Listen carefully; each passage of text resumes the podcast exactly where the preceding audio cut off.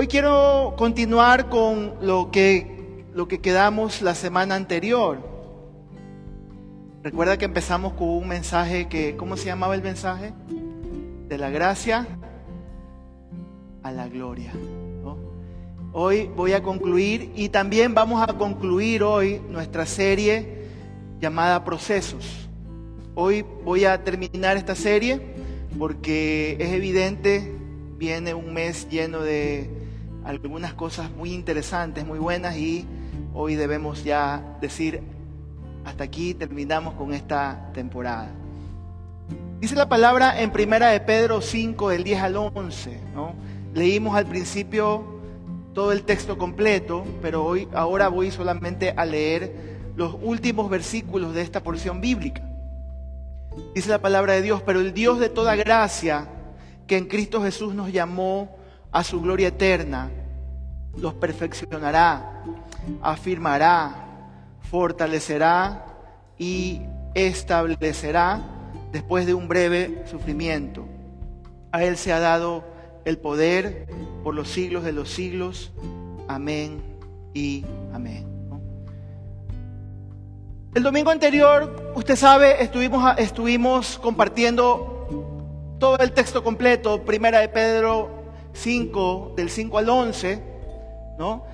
Y nos damos cuenta de lo que estaba compartiendo el apóstol Pedro. Nos estaba dando consejos, o nos está dando consejos el apóstol, está dando consejos a la iglesia, y son consejos muy similares o es muy similar a cómo un padre o una madre le da consejos a sus hijos. Un buen padre, una buena madre, siempre toma parte de su vida para aconsejar a sus hijos. Si usted recuerda, yo les contaba mi historia, lo que me pasó en una ocasión y cómo pues a través del consejo, pero también a través del látigo, tuve que aprender algunas cosas importantes en mi vida y fue medicina. Fue medicina, ¿Qué es lo que nos dice el apóstol Pedro? Obedece estos consejos para que te vaya bien.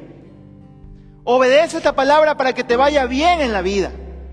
Y Pedro nos aconseja desde, su experiencia, desde lo que él mismo vivió. No podríamos decir, Pedro pues se portó siempre, siempre bien, a Pedro no, no tuvo que aprender las cosas a la mala, no.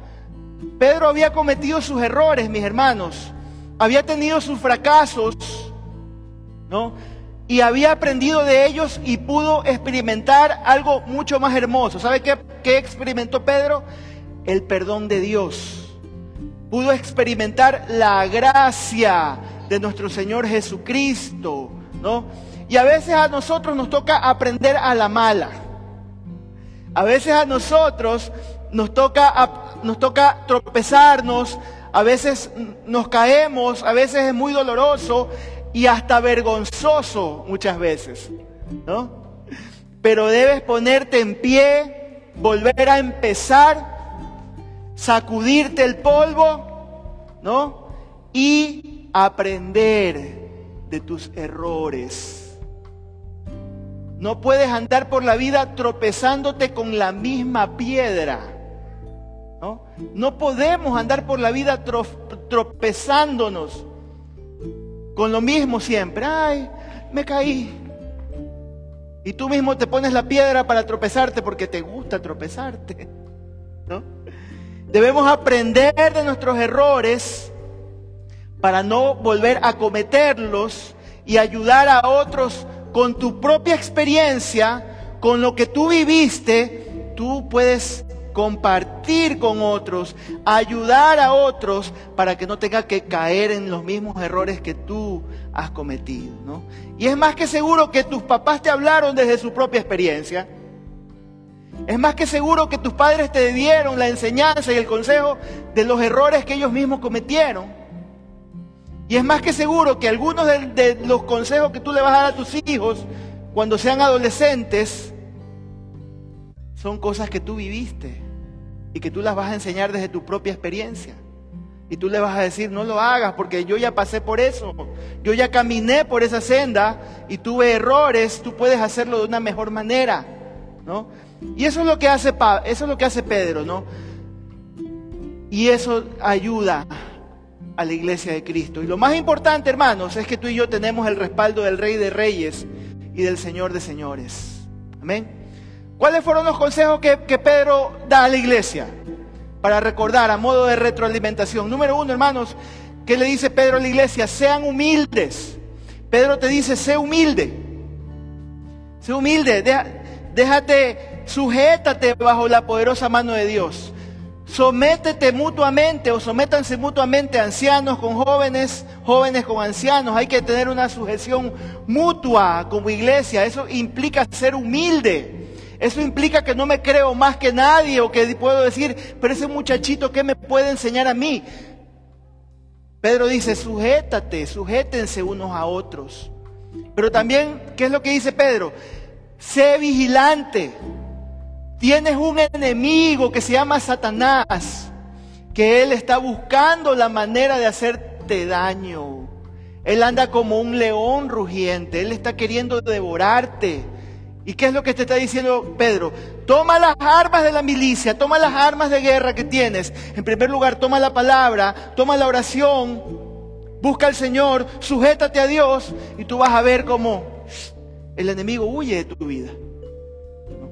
Pero aquí va el tercer y último consejo y con el que voy a terminar esta, este mensaje, esta segunda parte de este mensaje.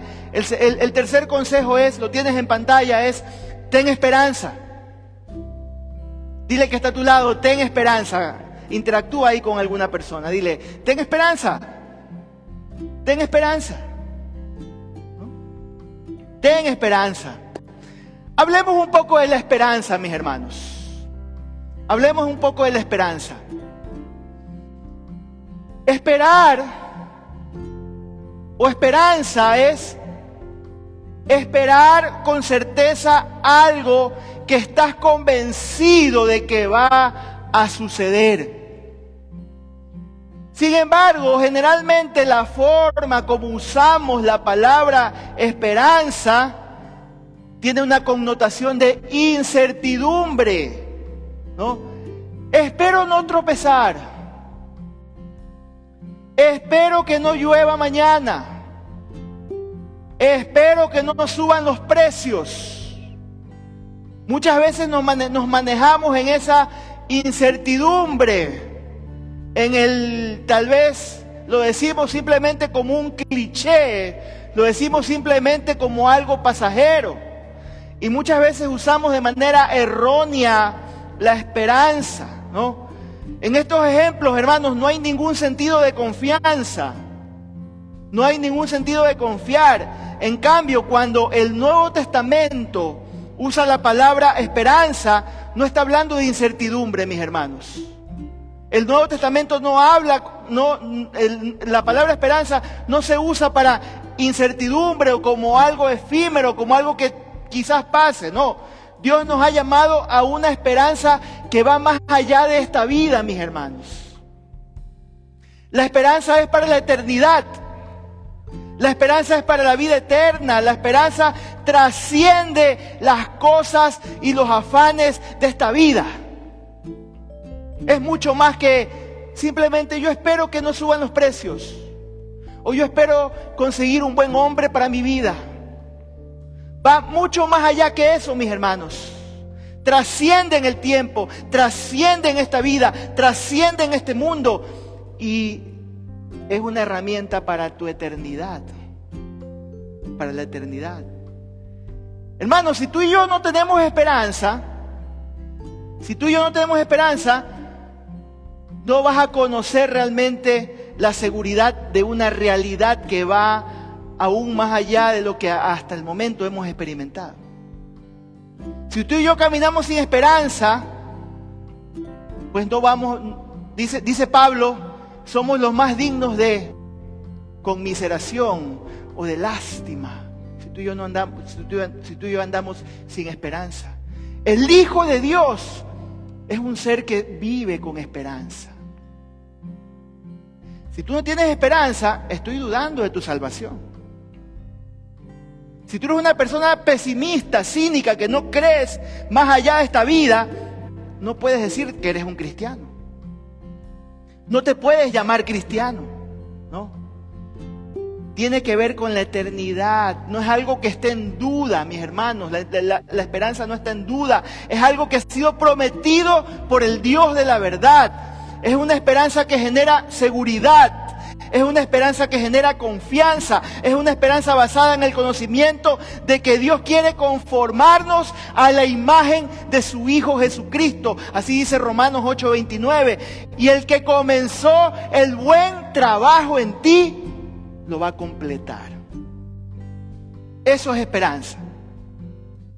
Eso es esperanza. Y los hijos de Dios tenemos esperanza. Dile que está a tu lado. Los hijos de Dios tenemos esperanza.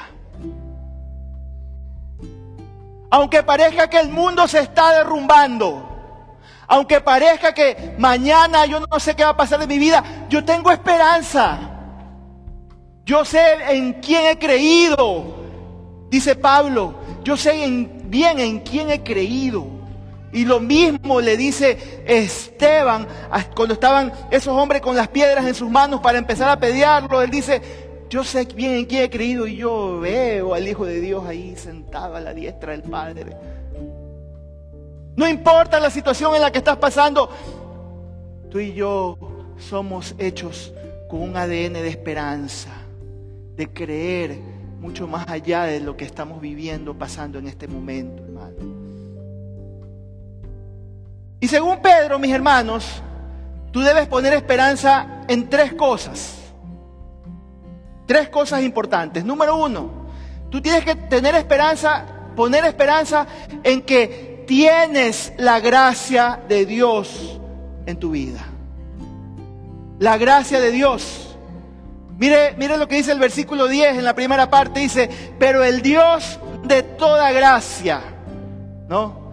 El Dios de todo favor inmerecido, el Dios de toda misericordia inmerecida del ser humano, el Dios de amor, ¿no? Tú y yo hemos sido salvados por la gracia de Dios, mis hermanos. No necesitaste nada más. No es que el santito, no es que la Virgen del Quinche y el de Chicheis.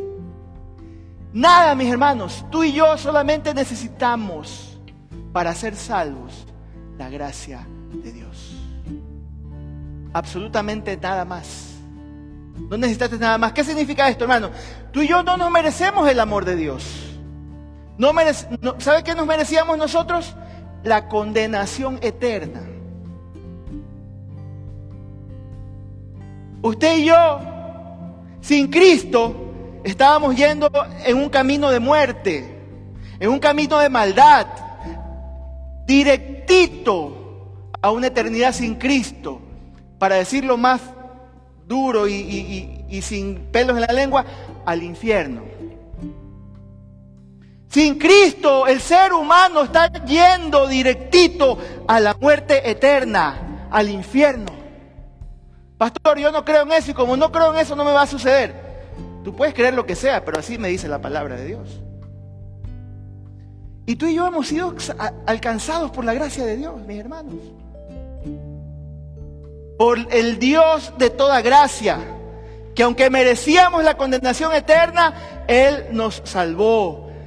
hermanos queridos, ¿qué, ¿qué es lo que pasa con esto? Hay gente que piensa que el Evangelio es solamente para los drogadictos es solamente para los delincuentes. Eh, ah, ah eh, eh, el Evangelio es para los que están en narcóticos anónimos. Ellos sí necesitan de Cristo. A ellos sí hay que predicarles, ¿no? Hay mamás que piensan que su hijo es descarriado, que el único hijo descarriado que tiene ella, ese sí necesita de Cristo. Yo recuerdo años atrás, cuando yo era pastor de adolescentes, estábamos viernes en la noche listos para subir a, los jóvenes para llevarlos al campamento, irnos al campamento, muchos jóvenes, y llegaba la mamá, pastor, quiero hablar con usted un ratito aparte. Pastor, a él se lo encomiendo, porque este chico está descarriado. Y su otro hijo, no, él no necesita, pastor. Él sí, él sí, llévelo y tráigalo cambiado. Gracias, mi hermano querido. Y tráigamelo transformado, pastor. Hay gente que piensa que el Evangelio es simplemente para los que están perdidos. Pero el Evangelio es para ti y para mí. ¿Y sabes por qué? Porque en, ti y en mí no había nada bueno.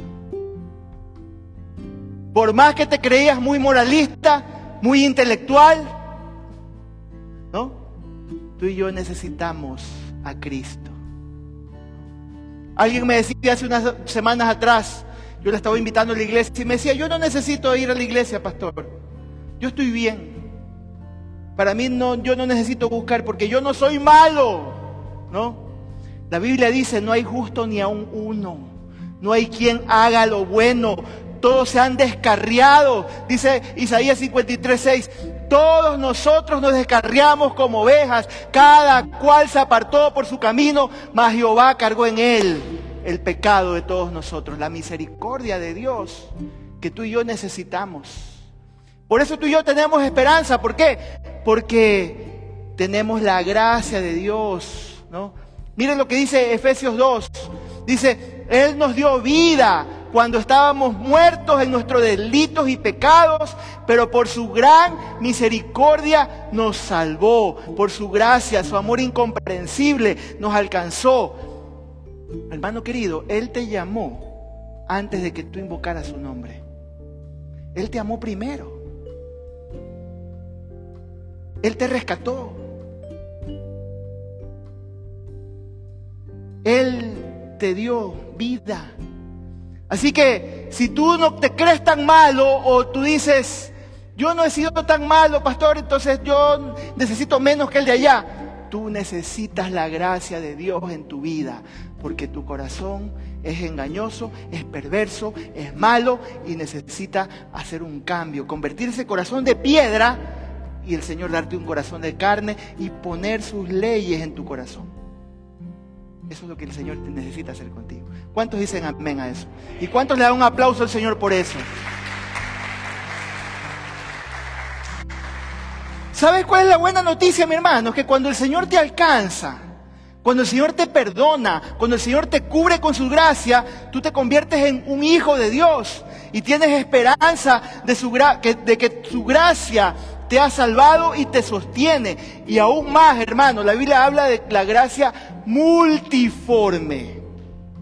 ¿Usted sabe lo que significa multiforme? ¿Ha escuchado ese término? Yo he escuchado, por ejemplo, voy a un taller mecánico y dice multimarcas. ¿Qué significa esto de multimarcas? Que no solamente trabajan con una sola marca, sino que trabajan con Peugeot, trabajan con Ford, trabajan con Nissan, trabajan con Chevrolet. Son versátiles para poder, trabajar con todas estas marcas. La gracia de Dios tiene esta capacidad, mis hermanos. ¿Qué significa? Que tiene muchas maneras, diversas maneras de operar, diversas maneras de obrar en nuestra vida. Esa es la multiforme gracia de Dios. No, nos sirve para toda situación, para tus, para tus necesidades, ¿no?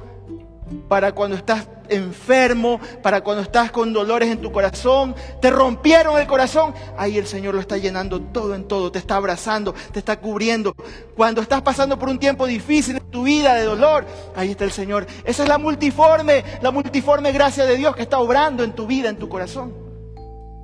Así funciona el Señor, ¿no? Sirve para toda situación y conforme nos sometemos a Él, ¿no? Cuando tú y yo caminamos humildes, esto lo decíamos la semana pasada, recuerda, ¿no?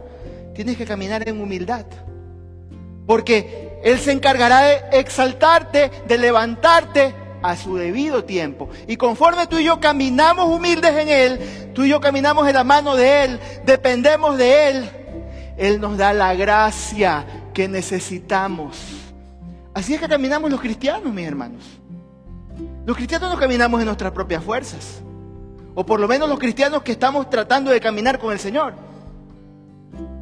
Si usted me pregunta, pastor, ¿cómo es que te sostienes en tu vida? La gracia de Dios, mis hermanos. Es lo único que yo puedo decir. ¿Cómo te has sostenido durante estos tres años difíciles en tu vida? Y cómo el Señor está bendiciendo y las cosas están pasando. La gracia de Dios, mis hermanos. Sin la gracia de Dios, quiero decirte, yo no soy nada. Sin la presencia de Dios en mi vida, yo no soy nada, mis hermanos. Volvería a estar muerto en mis delitos y pecados. Y tú y yo, tú, tú necesitas aprender eso en tu vida. A veces pensamos que venir al Evangelio es empezar a obligarte a hacer cosas que no quieres hacer. Empezar a caminar de una manera para mostrarle a la gente lo que no eres. Pues déjame decirte que el primer milagro que puede pasar en la vida de un ser humano es cuando él, tú naces de nuevo, cuando Él te transforma, cuando Él te cambia y empiezas a depender, a caminar por la gracia de Dios que vive en ti, porque cuando tú le abres la puerta a Jesucristo, el Espíritu de Dios vive en ti y esa gracia te ayuda a operar, a caminar, a crecer. Ese es el Evangelio. A diferencia de otras religiones que tienen que hacer muchas cosas para ver si es que se les abre en algún momento ese Dios lejano, los mira y le dice, entra. Si es que pasa, a diferencia de otras religiones, el Evangelio te dice, aunque tú eres malo, aunque tú vienes del pozo más, más profundo y más oscuro, yo te amo. Y a pesar de ti, yo he dado a tu hijo, a mi hijo, para darte perdón, vida eterna y que su gracia te sostenga. Esa es tu esperanza como hijo de Dios. Que dependes de la gracia Número dos. Número uno, tenemos esperanza de que Él ha puesto su gracia en nosotros. Número dos, sabemos hermanos que tú y yo vamos a la gloria. Si la gracia está en tu vida y tú caminas con la gracia de Dios en tu vida, vamos a la gloria. Y esa es nuestra segunda esperanza, mis hermanos. Esa es tu esperanza. Tú y yo vamos a la gloria. El la segunda parte de este versículo dice, Él nos llamó a su gloria eterna en Jesucristo. Por eso es que así se llama, así es el título de este mensaje, de la gracia a la gloria. ¿Sabe por qué, hermano? Porque todo lo que empieza con la gracia siempre termina con la gloria. Todo lo que empieza con gracia nos conduce a la gloria de Dios. Y tú y yo estamos en esta vida pasando por pruebas. ¿Alguien puede levantar la mano y decir, pastor, yo nunca he tenido pruebas? Yo nunca he pasado por situaciones difíciles. Todos en, este, en esta vida tenemos que pasar por valles de dolor, por tristeza, por problemas, por necesidades, hermanos. Tú y yo pasamos por pruebas, pero si dependemos de la gracia de Dios cuando estamos sufriendo o cuando estamos siendo desafiados o cuando estamos pasando por tiempos difíciles, ese sufrimiento va a resultar en gloria.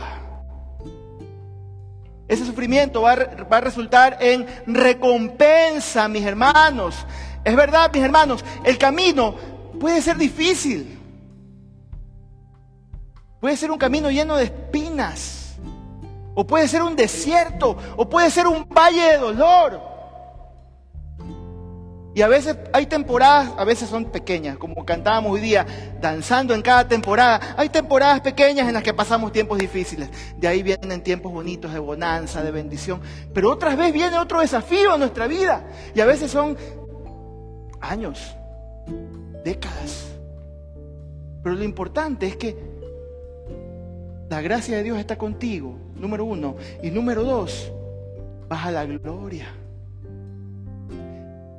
Tenemos la esperanza de que nos espera algo mejor. ¿Cuántos tienen esa esperanza de que nos espera algo mejor?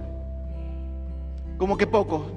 Vuelvo a preguntar, ¿cuántos tienen esa esperanza de que nos espera algo mejor? Amén. Amén. Nos espera algo mejor, hermanos. ¿No? Vamos a pasar por pruebas. El Señor lo dijo, en el mundo vas a tener aflicciones. Vas a tener pruebas. Vas a tener, te van a romper el corazón. Te vas a decepcionar. Te van a defraudar, te van a robar. Tal vez vas a perder familiares queridos. Tal vez vas a ser incomprendido. Tal vez vas a llegar a algún lugar con toda la esperanza del mundo y como no conoces el corazón de las otras personas, te pueden dejar. Y tú tienes que seguir adelante. Lo hablo con experiencia, hermano. Porque sabes que el Dios de la gracia te acompaña. Y el Dios de la esperanza te va a llevar a la gloria de Dios. Así es el Señor, mis hermanos. ¿No? hay gloria sin sacrificio. Lo vuelvo a repetir. No hay gloria sin sacrificio. No puedes pasar a vaca, como decíamos en el colegio. Pasaste año a vaca. ¿Recuerda ese término? Te pusieron la nota. Te asentaron la nota a vaca. En la vida cristiana no es así. No hay sacrificio, no hay gloria, perdón, sin sacrificio. Pastor, pero ese, ese mensaje que estás compartiendo no es tan popular, a la gente no le gusta escuchar eso. Sería un mentiroso si no digo la verdad. La vida no es fácil y la vida del Hijo de Dios no es fácil. Pero recuerda algo, hermanos. Recuerda esto, lo que dice 1 de Pedro 1.16. Nuestro sufrimiento presente es solo por un tiempo. Es solo por un momento. Dice, cuando estés padeciendo por un poco de tiempo. ¿no? ¿A qué se refiere Pedro? Yo veo dos cosas aquí. Número uno, de que la vida es así, como dice la canción de Marcos Witt. Pasas por los montes, pero también pasas por los valles, ¿no? Pasas por los montes, está todo bien, estás en la gloria, feliz, próspero, bendecido. Hay, temporadas así. ¿Cuántos han vivido temporadas así? Yo, yo he vivido temporadas así. Pero hay momentos en los que pasas por los valles, por los tiempos difíciles, por los tiempos de aflicción.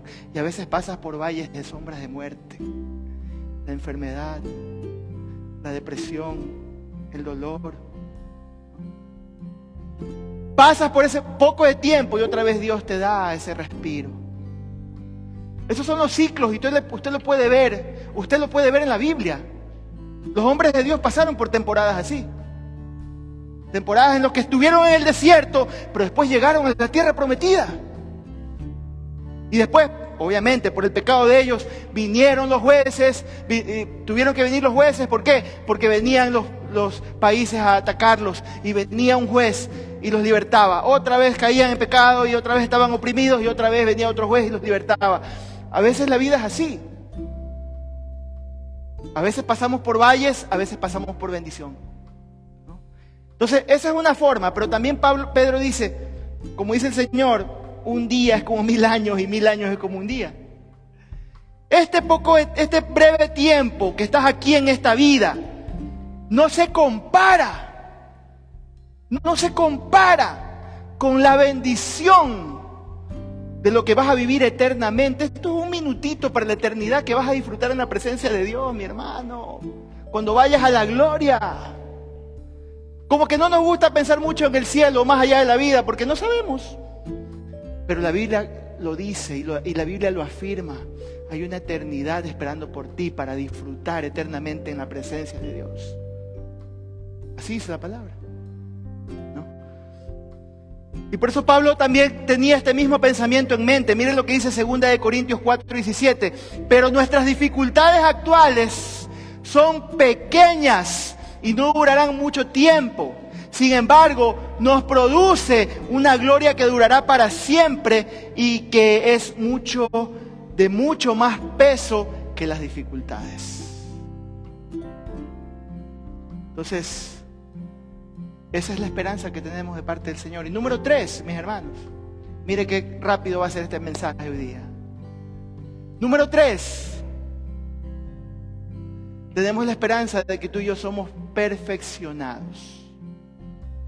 Pastor, ¿qué significa eso de que somos perfeccionados? Versículo 10, en la tercera parte dice, los perfeccionará, afirmará, fortalecerá y establecerá. No me canso de enfatizar esta verdad, mis hermanos, porque sé que todos vamos a pasar por situaciones difíciles. Las pruebas están edificando el carácter del cristiano. Y la palabra griega que se traduce aquí para la palabra perfeccione es una palabra que se pronuncia catartizo. No sé si alguna vez usted escuchó esta palabra, catartizo. Es una palabra griega. ¿Y sabe a qué hace referencia el apóstol Pedro? Obviamente como pescador. Y yo sé que él está, en ese, en ese momento él está pensando en aquella época, cuando él estaba ahí con las redes y con sus amigos y con su hermano Andrés y con los hijos de Zebedeo y estaban pescando. ¿Y qué dice la palabra? Eh, en, en Mateo 4:21 que ellos estaban remendando las redes. Estaban trabajando en las redes. Y la palabra catartizo justamente es la palabra que usa para decir, estaban remendando, estaban catartizando las redes, afirmándolas, fortaleciéndolas, las estaban lavando, las estaban limpiando. ¿Por qué? Porque todo buen pescador sabe que no puedes tirar una red que huele a muerto, porque los peces vivos van a, ahuyentarse. Y Pedro está usando este mismo término y, hace referencia al, oficio de perfeccionar, de afirmar, de fortalecer, de limpiar las redes. ¿no? Y déjame decirte que Dios está catartizando tu vida. Él te está perfeccionando, mi hermano. Él te está equipando. Él está ajustando. Él está remendando. Él está, ¿qué está haciendo? Remendando esas áreas débiles. ¿No? Y tiene que lavarte para que tú y yo caminemos en santidad. Está catartizando tu vida. Eso es catartizo. Te está afirmando. ¿Qué herramientas Dios usa para catartizar tu vida? Ya lo hemos dicho, el sufrimiento, mi hermano. Y no es que Dios es un Dios sádico que quiere que tú sufras, no. Pero Él sabe que a través de estas pruebas tú te vas a fortalecer. La palabra de Dios es una herramienta que el Señor usa para catartizar tu vida. Por ejemplo, yo no sé si has leído ese texto en, en 2 de Pedro 3:16, dice, la palabra de Dios es eficaz, útil, ¿para qué? Para perfeccionar, para enteramente, dice, es para que el hombre de Dios esté enteramente preparado, la palabra ahí también es catartizo, equipado para toda buena obra. La palabra de Dios te sirve para qué? Para perfeccionarte. Y Dios también usa la comunión y el ministerio de la iglesia. Mira lo que dice Efesios 4, léelo en tu casa, ¿no? Él constituyó algunos apóstoles, profetas, evangelistas, pastores, maestros. ¿Para qué? Para catartizar, para perfeccionar a los santos en la obra del ministerio.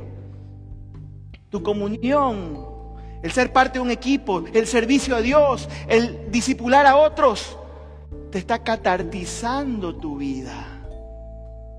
¿Cuántos están conmigo hasta aquí? Ya. Así funciona el Evangelio y así funciona la esperanza en nuestras vidas. Catartizo, dile Señor, catartiza mi vida. Yo quiero ser parte de esto, yo quiero ser parte de la iglesia del Señor. El Señor te está perfeccionando para que hagas su voluntad y para que hagas su obra. Y, y Pedro aquí usa, y quiero ser enfático, hay tres palabras que describen la clase del carácter que Dios quiere que tengamos. Mira, la primera palabra es, Él dice, afirme, fortalezca y establezca. ¿no? La palabra perfección, dijimos, es catartizo, ¿no es cierto? ¿no? Pero ¿cómo va a, a catartizarte? Es a través de, en primer lugar, afirmarte. ¿no? Es apuntalar yo no sé si usted sabe, a veces en el campo apuntalan una caña para afirmar algo, ¿no? Apúntala, afírmala, ¿no? O como cuando hacemos un, los militares saben esto, un cabo, un nudo fuerte para... Cuando usted quiere remolcar su carro que se le dañó, se quedó sin gasolina, ¿qué hace? Afirma ese cabo. Y lo afirma el otro carro para que lo puedan remolcar. Él quiere sujetarte con firmeza. ¿No? Hermano querido, los creyentes no podemos ser inestables. Los creyentes no podemos andar inestables en nuestra posición ni en nuestra relación con Cristo. Usted necesita ser afirmado. Y esto se logra con la verdad de Dios. Se logra con el alimento, hermano, con el estudio, la, la meditación de la palabra de Dios. Abra su Biblia, siempre se lo digo. Use su Biblia, medite en ella. Venga a la escuela de crecimiento y discipulado. Sea parte de un grupo pequeño. Porque ahí estudiamos la palabra de Dios y nos vamos a, afirmar. Nos vamos a afirmar, mis hermanos. El domingo, cuando usted está aquí, quiero decirle que yo me dedico a preparar este caldo para que usted pueda ser afirmado y que usted diga, me voy lleno y me voy bien alimentado y me voy sustanciado con lo que he escuchado para poder estar firme esta semana en la palabra de Dios. Hermano querido, el creyente que está establecido no será conmovido. No será llevado por la conmovido ni por la persecución, ni será llevado por las falsas doctrinas, ni por lo que predica ese charlatán en el YouTube, sino que estamos firmes, firmes. Cuidado con lo que escuchamos por, ah, que dijo fulanito de tal cosa. Entonces vamos en pos de esa enseñanza. Afírmese en la palabra de Dios. La segunda palabra es fortalecer, que quiere decir que la fuerza que Dios nos da suple para las necesidades de la vida. Hermano, ¿de qué sirve que usted y yo estemos en un cimiento sólido si no tenemos el poder para actuar? Puede ser que estás afirmado, pero si no tienes ese poder o esa fortaleza para aguantar las pruebas, para aguantar las situaciones, para saber contestar con sabiduría, con gracia, con sal, cuando viene otra persona a quererte hacer daño, no te sirve de nada el estar firme. Tienes que estar fuerte también. Y número tres, establecer. ¿No? Es traducción de una palabra que quiere decir poner un cimiento. Las bases. todos nosotros sabemos que no podemos empezar a construir algo que va a tener varios pisos si usted y yo primero no ponemos qué cosa. Una base. Y mientras más profunda, ¿no? Tiene que ser mucho, muy profunda si vas a construir, si vas a construir algo grande, algo fuerte y algo que va a tener dos, tres, cuatro pisos. Tiene que ser muy profunda y esas bases tienen que ser fuertes, ¿no? Aquí está Carlita Paola, su, su esposo, ellos saben de qué les estoy hablando, porque ellos son constructores. Necesitas bases firmes para poder establecer y construir algo firme en tu vida. No puedes construir sobre un terreno movedizo. ¿Recuerdas la enseñanza del Señor? Los dos cimientos, no, uno construyó sobre la arena. ¿Qué pasó con esa casa? Vinieron los vientos, vino, la tormenta, vino el fenómeno, el fenómeno del niño. Así que pilas, mis hermanos, con sus casas. Pilas, mire, ya les estoy dando una enseñanza gratis y una advertencia gratis pilas. ¿Qué, va, ¿Qué, pasó con esa casa? Dice, y hubo gran ruina, dice el Señor. Pero el que construyó sobre la roca, vinieron vientos, vino la tempestad, vino lo de acá, vino el agua, y esa casa se mantuvo. ¿Por qué? Porque estaba firme sobre la roca. ¿En qué cimiento estás construyendo tu vida? ¿En qué cimiento? Si tú y yo vamos a ser equipados, si tú y yo vamos a ser perfeccionados, y si permitimos que Él remiende las redes de nuestras vidas y, permanecemos fundados en nuestra fe, mis hermanos, usted y yo vamos a madurar. Es, es algo espontáneo. Es como ese árbol plantado junto a corrientes de agua que da su fruto a su tiempo, su hoja no cae y todo lo que hace prosperará, da fruto. Si tú y yo estamos firmes en un fundamento, si tú y yo estamos permitiendo que el Señor limpie nuestra vida, si tú y yo estamos permitiendo que Él nos remiende las redes y nos, nos transforme, tú y yo vamos a madurar. Tú y yo vamos a crecer y ya no seremos niños fluctuantes, llevados por doquiera, por todo viento de doctrina. Entonces, tres cosas importantes, hermanos, que tienen que ver con el catartizo. Afirmar, fortalecer y establecete. Te lo digo así, mi hermano, como pastor. Afírmate. Fortalécete. Establecete. Madura en la fe. Deja que Él te perfeccione. Crece con el Señor. ¿Cuál es la diferencia? Una vez me preguntaba alguien lo siguiente, pastor, ¿cuál es la diferencia entre un cristiano y un incrédulo con respecto a las pruebas? Con respecto a las situaciones difíciles. ¿Cuál es la diferencia, pastor? ¿Cómo diferencias eso, pastor? Me decía. Porque igual todos pasamos por tiempos difíciles. ¿Cuál es la diferencia? ¿Por qué yo tengo que apostar por ser cristiano, pastor? Si igual voy a pasar por los mismos y hasta veces hasta peores cosas que los que no son creyentes. Y eso es verdad. Eso es verdad. ¿Sabes cuál es la diferencia, mi hermano? Que cuando un incrédulo atraviesa por pruebas, muchas veces pierde su esperanza. Muchas veces pierde su, su, deseo de, de seguir luchando, de creer. Pero para el creyente que sufre, hermano, es una oportunidad para aumentar su esperanza, mis hermanos. Dice la palabra de Dios en Romanos 5, 3, 4. Y no solo esto, sino que también nos gloriamos en las tribulaciones, o sea, en las pruebas, sabiendo que la tribulación produce paciencia y la paciencia prueba y la prueba esperanza. Dios edifica tu carácter e ilumina la esperanza cuando todo creyente confía en Él. ¿no?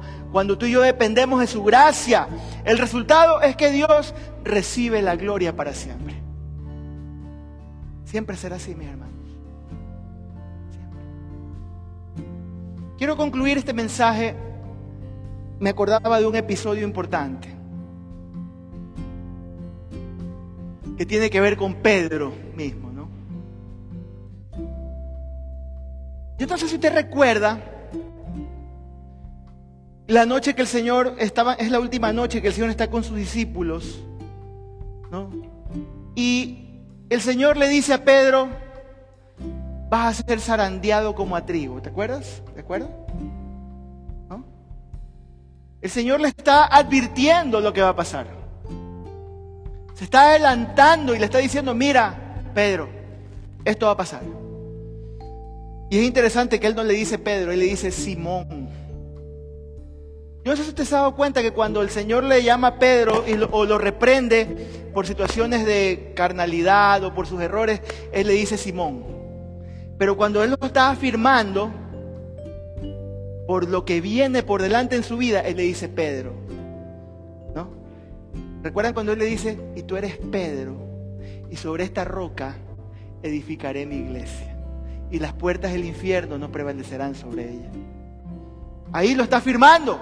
Pero cuando sabe que Pedro está en sus dudas, en su carnalidad, en su impetuosidad, y está ahí dudando, le dice, Simón, Simón, hijo de Jonás. Y Pedro esa noche, cuando escucha estas palabras del Señor, no tomó en serio la advertencia. Y como no tomó en serio la advertencia, Pedro tuvo que pasar por momentos muy dolorosos. Metió las cuatro patas, Pedro. Así lo podemos decir, hermano. Tres veces niega el Señor con maldición. le corta la oreja a Malco, el siervo del sacerdote, con una espada. Se equivocó feísimo, fracasó feísimo. Pero ¿saben qué es lo hermoso? El Señor ya sabía lo que iba a suceder. Pero mira lo que le dice el Señor a Pedro, y yo creo que tampoco él, le paró bola a esto que le dice al final. Le dice, pero yo he orado por ti para que tu fe no falle o no falle tu fe. Y tú, cuando te hayas vuelto a mí, o sea, cuando te, te vuelvas, te reconcilies conmigo, abras tus ojos, fortalece a tus hermanos. Qué hermosa esta palabra, hermano, de verdad. Y el Señor no se equivocó. El Señor no se equivocó con Pedro. Pedro está afirmando hoy a sus hermanos. Pedro hoy nos está fortaleciendo con esta palabra. Sus consejos son muy valiosos para nosotros hoy en día, mis hermanos. Y deja que Dios te perfeccione, deja, que Dios te afirme, deja que Dios te fortalezca, deja que Dios te establezca. Hermanos, no importa lo que estás pasando. Tentación, prueba, deudas, valle de dolor, te caíste. Mira lo que le dice Pedro, lo que dice el Señor a Pedro. Yo he orado por ti. ¿Sabe quién, ¿Sabes quién está a la diestra del Padre intercediendo por nosotros? ¿Cómo se llama? Él sigue haciéndolo, mis hermanos. Por ti y por mí. Jesús ora. Está orando por ti. Él está orando por ti para que te afirmes, para que te vuelvas a Cristo, para que te levantes, para que cumplas con los propósitos que Él tiene con tu vida. Igual que Pedro, tú puedes también afirmar a tus hermanos en Cristo, tú también los puedes discipular, tú también les puedes enseñar, tú también les puedes aconsejar a tus hijos, a tu familia, con un altar familiar o cuando alguien está en problemas, puedes aconsejarlos, puedes levantarlos, puedes afirmarlos. Entonces las palabras del Señor se cumplen en Pedro, pero también se cumplen en nosotros.